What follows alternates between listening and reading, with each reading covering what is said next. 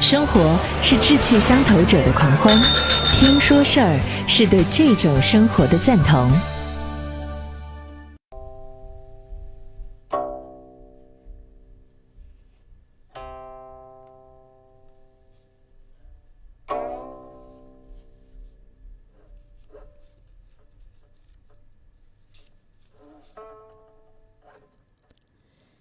晚上好，各位朋友。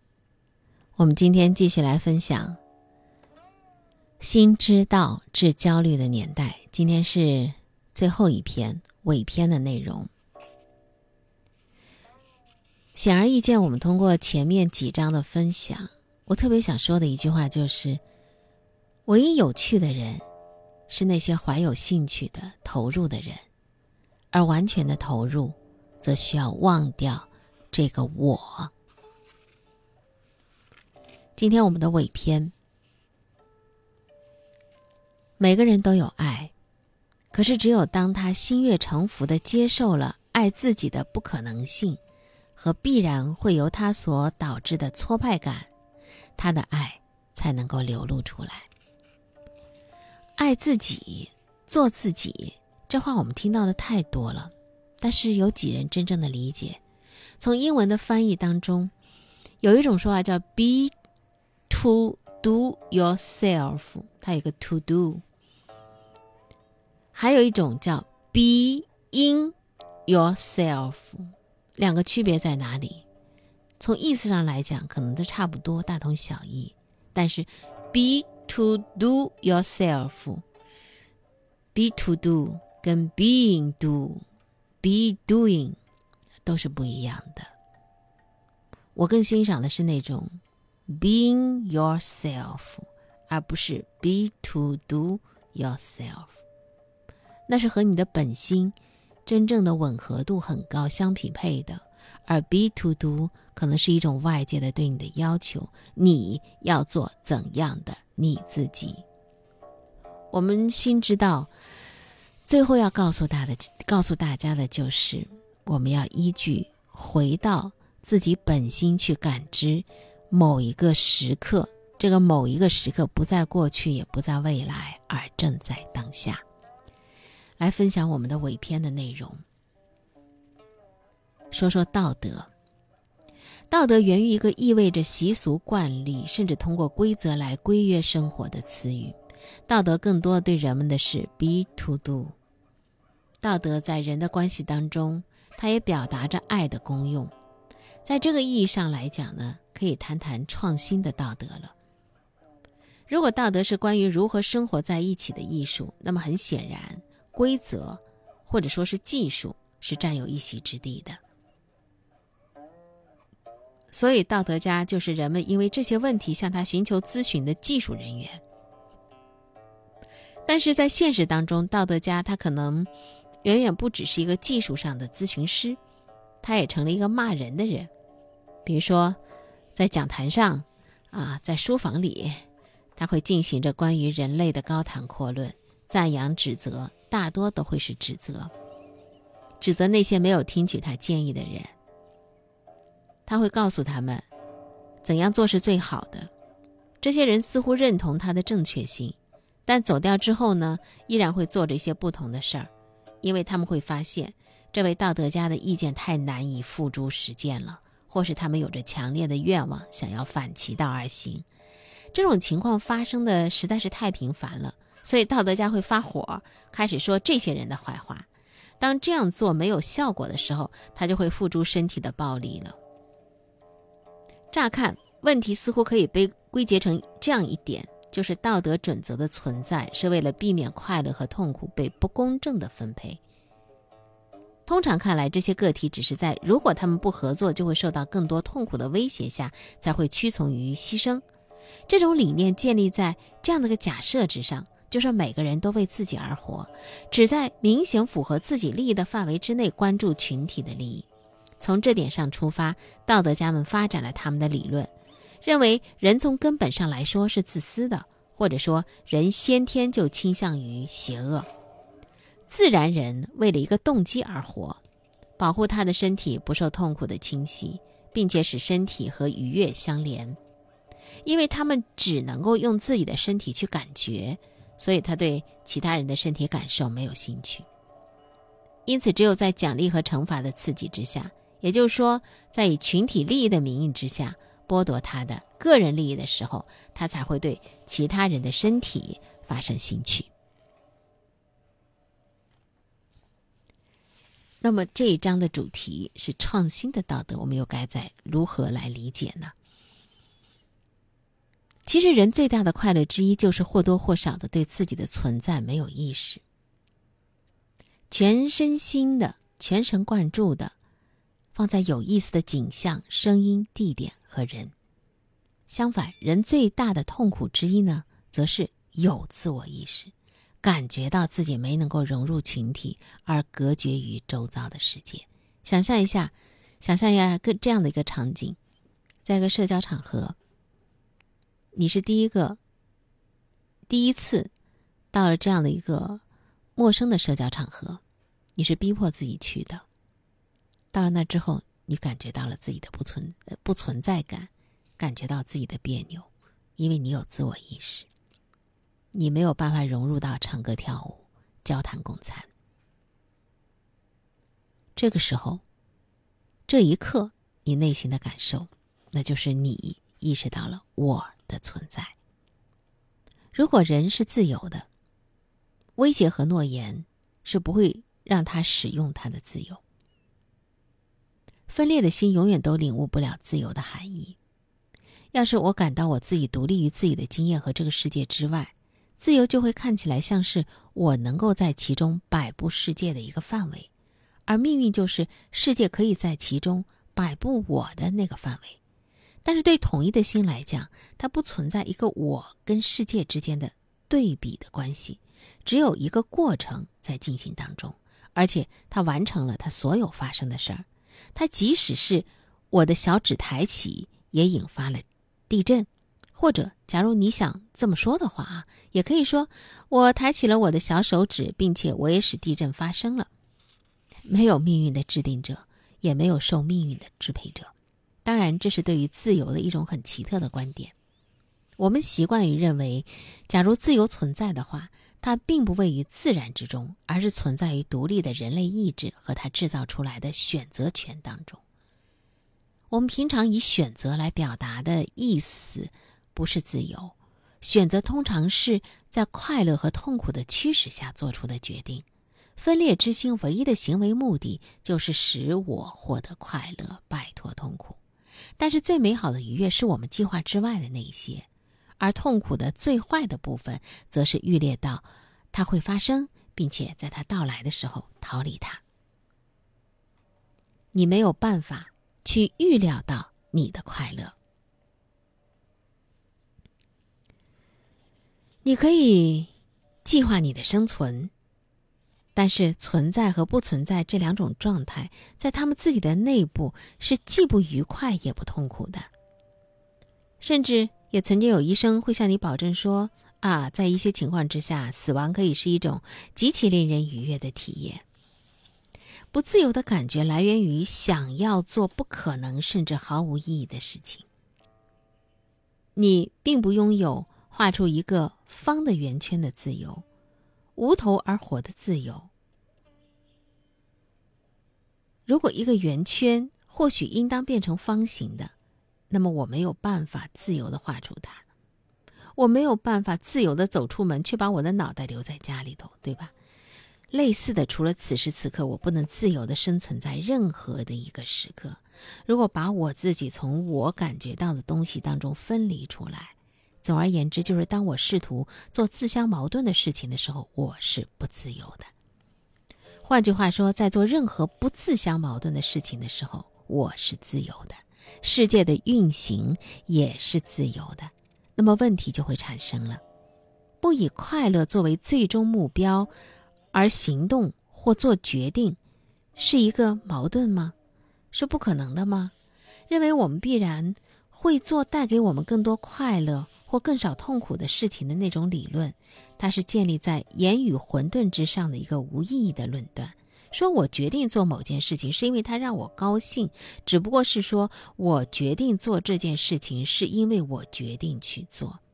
假如愉快最初被定义为我偏爱的，那么我所偏爱的东西就将始终令人愉快。要是我偏爱疼痛，像受虐狂那样，那么疼痛就会是愉快的。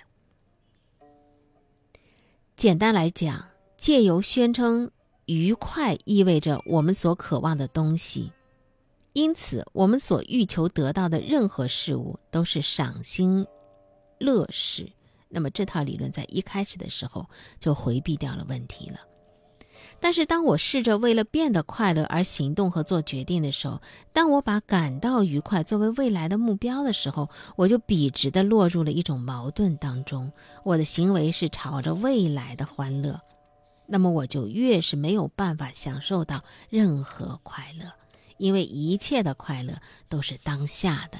除了完整的觉察到当下以外，没有什么能够对于未来的欢乐提供哪怕一点点的保障。为了明天能吃到饭，为了下周去登山旅行，我可以采取一些行动，但是实际上没有什么方法可以确保这些事情会使我快乐。相反，没有任何事情能够像在欢乐的时光当中去观察你自己。看看它是否能够让你高兴那样，极大程度的去破坏快乐了。这是一个普遍的经验。你一次只能够活在一个时刻当中，你没有办法同时想着我在听海浪的声音，还想着我是不是喜欢听海浪的声音。这是矛盾的，是真正无自由的行为。还有一种决定论，它宣称我们的所有行为都是由无意识的精神机制驱动的，并且认为由于这个原因，即使那些最自发的决定也不是自由的。这只是分裂的心这一现象另外一个例子了。真正的人，相对于宇宙而存在的机体，就是这个无意识的动机。而且，因为它就是动机，它并非为它所左右。换句话说，动机不是什么动机，它就是行动。不存在和意识不同的无意识的心。还剩下一种猜想，认为人和宇宙之间整个活动、整个行为的过程，都是一系列已经被决定了的事情。我们不可能无穷无尽的深入探讨这个问题，就说人是不是有命的安排啊？这是科学界最大的悬而未决的问题之一，离解决它是很遥远的。那认识到这一点，或许就足够了。认为过去决定了当下，这种看法可能是语言的一种错觉。由于我们必须根据过去来描述现在，看起来就好像是过去解释了现在。为了说清某一个事情是怎么发生的，我们描述一系列的事情，某个事情就是其中的一部分。瓶子打碎了。它落在地板上了，我松了手了，我的手指是滑的，我的手上有肥皂。如果你把“因为”这个词儿放在这些句子当中，合不合理呢？非常合理。我们习以为常的是这样做的，因为我们能够万无一失的确定，假如我松手了，瓶子就掉地上了。可是这并不能够证明是我造成了它的掉落，也证明不了它一定就会掉落。事件都是在回溯的过程当中变得好像是必然的，这是因为他们已经发生了，就没有什么再让他们改变的了。然而，我们能够做出万无一失的猜测的这个事实，同样就能够很好的证明事情不是被决定了的，而是具有一致性的。也就是说，每时每刻，宇宙进程都是自由而自发的行动。他倾向于按照有规律，也因而可以预测的顺序来抛出事件。不管这些问题最终是怎样被裁决，统一的心无疑都是拥有自由的感觉。很容易就可以看到，大多数在传统的道德准则当中被认为是邪恶的那些行为，都可以寻根溯源到分裂的心。我感到。忧闷，想要使我出离这种低落的情绪。低落的反面是情绪的高涨，但是因为低落并不是高涨，我没有办法强迫自己欢欣鼓舞起来。可是我可以喝醉，醉酒使我的情绪可以很好的被提起来。因此，当忧闷的情绪下一次出现的时候，我就有了一个快速解决的办法。我没有消化掉低落的状态，也没有排除掉它的有害成分，而接踵而至的低落情绪会让我变得更深、更黑暗，所以我需要喝得更醉，以此来淹掉那些没有害的情绪。很快，我就会开始恨自己了。我为什么喝那么多呀？喝醉了呀？然后这会给你带来另外的一种更加的忧闷的东西，这个循环会继续下去。